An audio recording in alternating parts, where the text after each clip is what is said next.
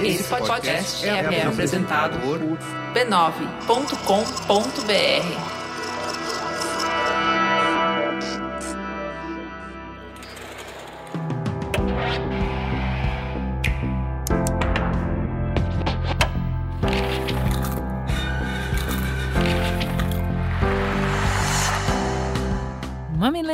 mamiletes, bem-vindos ao nosso espaço de reflexão a partir de produções culturais.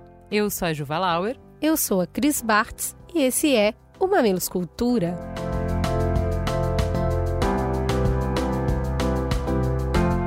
Hoje, o que inspira a nossa conversa é o documentário Amarelo, é tudo para ontem, do rapper Emicida. Ele conta com depoimentos de todos os que participaram do álbum Amarelo premiado com um Grammy Latino. E aí, Ju? Hoje você é princesa vilã. Vou te falar que eu tô meio Ariel no rosto, mas 100% malévola no olhar, viu? Para quem não tá entendendo nada dessa conversa, a gente tá falando da nova coleção Disney Princesas e Vilãs Volt, uma edição limitada de produtos de maquiagem inspirados no encanto das personagens mais queridas do cinema. São paletas de sombras, iluminadores, blushes e batons multifuncionais com cores pensadas para a gente celebrar as princesas e as vilãs que fazem parte da nossa personalidade. Tem dia que a gente acorda com a gentileza e perseverança da Cinderela, a coragem de buscar nosso mundo ideal da Jasmine ou até mesmo a vontade de ser a dona da nossa própria voz como Ariel. E tem aqueles dias que a gente tá virado no feitiço da Malévola, com aquela força que faz tremer que só a Úrsula tem, a vontade de usar o nosso poder sem culpa da Cruella e até aquele desejo que empodera a gente da Rainha Má. Seja como for, a Vult trouxe as cores e os sentimentos que habitam dentro de cada uma de nós. Uma linha ideal para a gente presentear a nós mesmas ou aquela pessoa querida. Afinal, a magia das personagens Disney é que cada uma delas faz a gente lembrar de alguém muito especial. É ou não é? Natal aí, minha gente. Conheça a linha Disney Princesas e Vilas Vult no site vult.com.br. Vamos apresentar em linhas gerais a obra? É um documentário que é parte do álbum Amarelo, do rapper Leandro Roque de Oliveira, que a gente conhece como Emicida. Ele acompanha o show realizado no Teatro Municipal, que aconteceu em 2019, e nós estávamos Nossa, lá, né, nesse momento histórico. É, e através das músicas vai recontar a história da cultura negra brasileira e da sua musicalidade. Além de trazer registros da produção do álbum, do show, o longa que foi dirigido pelo Fred Ouro Preto e produzido pelo irmão e sócio do MC do Evandro Fiotti, a obra nos apresenta as entrevistas exclusivas com todo mundo que participou desse trabalho, do disco, do show, incluindo Fernanda Montenegro, Zeca Pagodinho, Majur, Pablo Vitar, Fabiana Cosa. Amarrando todas as canções, a gente é apresentado a um espetáculo de pessoas, de personagens negros que foram apagadas da história. Eles nos mostram a importância dessas pessoas na construção do Brasil que a gente vê hoje. E essa narrativa usa imagem de arquivo, animação, performance e torna tudo muito mais bonito. Juliana, conta aí, o que bateu para você de primeira nesse projeto? Primeiro, a grandiosidade desse projeto, né? Então, eu assisti, eu chorei muito, eu chorei do início ao fim. Cinco fiquei... minutos, eu acho é... que é o recorde para começar a chorar. Cara, é bem feito, potente, assim, forte mesmo. É, eu acho que tem uma coisa que eu adoro que é ele te pega pelo racional, então ele te descortina um universo gigantesco que você não conhecia, né? Então só vai abrindo a abinha. Falei para Cris que parece a gente fazendo uma pauta do Mamilos, você começa a pesquisar um assunto, fica com 200 janelas abertas. Foi muito isso que esse documentário trouxe. Ele abriu um monte de aba para depois eu ir atrás dessas referências e conhecer essas novas pessoas. Mas para além do me descortinar um universo novo, de me trazer informação, de me expandir a consciência, ele toca outras coisas que você não consegue nem botar a mão, assim. Então, para mim eu fiquei profundamente comovida, assim, que é a mesma sensação do show, que é a mesma sensação do álbum. Ele é um artista muito completo, né? E para você? De primeira, a forma como a história é contada, né? o flow da história, a trajetória, o arco narrativo da história. E ele vem através do ato de trabalhar na terra. Então, são três capítulos: o primeiro é plantar, o segundo é regar e o terceiro é colher. E como o documentário chama É Tudo para Ontem, que fala de urgência, o ato de lidar com a natureza é o contrário disso. É o ato da paciência, do esperar o tempo do amadurecimento das coisas. E é através de trabalhar com a terra que eu acho que a gente faz muitas pazes com o tempo. Porque você entende que não é possível apressar e que precisa de um olhar cuidadoso de manutenção, de estar perto para conhecer o desenvolvimento, que aí essa natureza, esse desabrochar, acontece em toda a sua potência.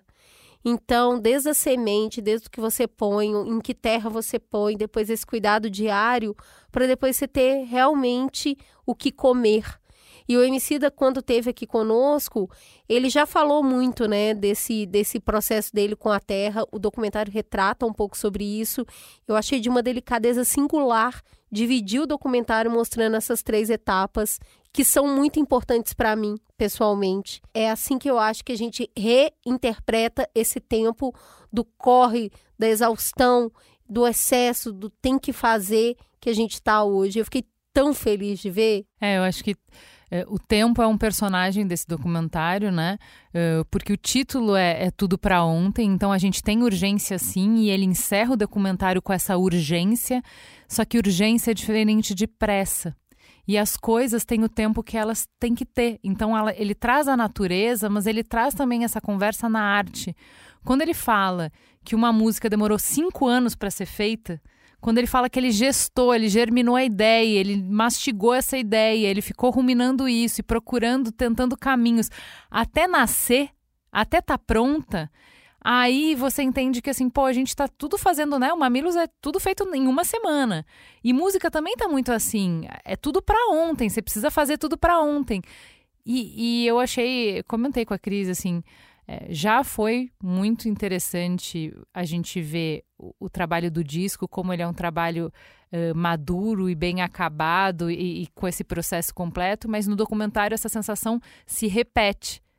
Você percebe que não é um documentário que deu para fazer em uma semana, nem um mês e nem um ano, que é um documentário que ele é tão bom porque ele tem trabalho. Falei para Cris que foi a mesma sensação que eu tive quando eu vi Hamilton. Eu falei, caralho, que que é isso? Que, que eu tô assistindo? Que tem complexidade, que tem camada, que tem refino, que tem, sabe, tem penso em tudo. Tudo é da melhor maneira. A, própria edição do documentário, você acha que, cara, é tudo lindo. E isso leva tempo. O craft, que a gente chama, né? O, o, o arredondar, o polir, o, o dar o brilho o manual, na coisa. Né? leva tempo, leva tempo, as coisas têm tempo. E nessa trajetória que ele nos apresenta muitas pessoas, eu acho que tem dois pontos que se destacam brilhantemente. Eu vou falar um aqui, em que é o reconhecimento da mulher negra em toda essa história que é contada, na construção do cuidado, na construção da resistência, da política. E o documentário não cita só essas mulheres, ele faz uma reverência a essas mulheres, desde as mulheres antigas às mulheres mais novas, né? Desde a da Ruth de Souza, uma atriz, a Majura, uma cantora.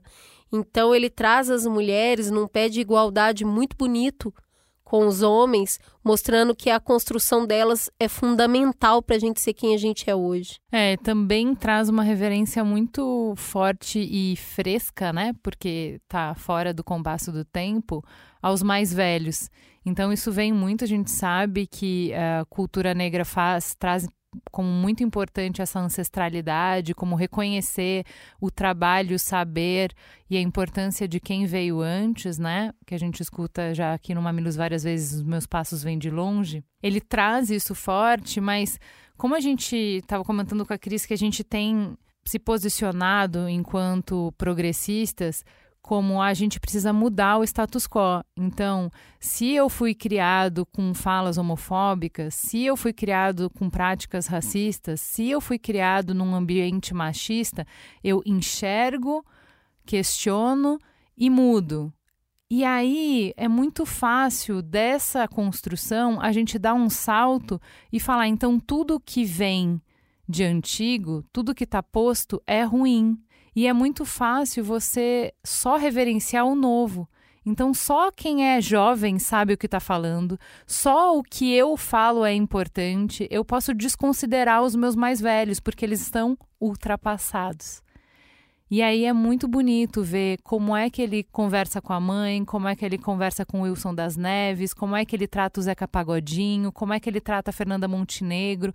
Durante todo o documentário, as pessoas mais velhas são reverenciadas. Eu acho que tem muita sabedoria aí, tem muito, é muito emocionante e para mim foi um, um, um quentinho no coração.